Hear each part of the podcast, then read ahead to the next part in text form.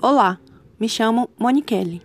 Esse podcast é sobre minerais. O texto está no livro Para Entender a Terra, edição 6.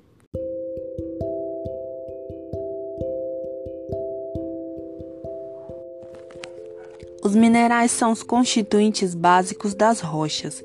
A mineralogia é o ramo da geologia que estuda a composição, a estrutura, a aparência, a estabilidade, os tipos de ocorrência e as associações de minerais.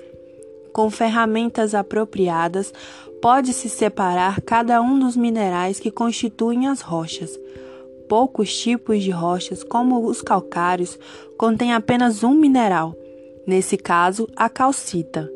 Outros tipos, como o granito, são constituídos de vários minerais diferentes. Para identificar e classificar os diversos tipos de rochas que compõem a Terra e entender como se formaram, devemos saber como os minerais são formados. Os geólogos definem um mineral como uma substância de ocorrência natural, sólida, cristalina, geralmente inorgânica, com uma composição química específica. Os minerais são homogêneos, não podem ser divididos por meios mecânicos em componentes menores.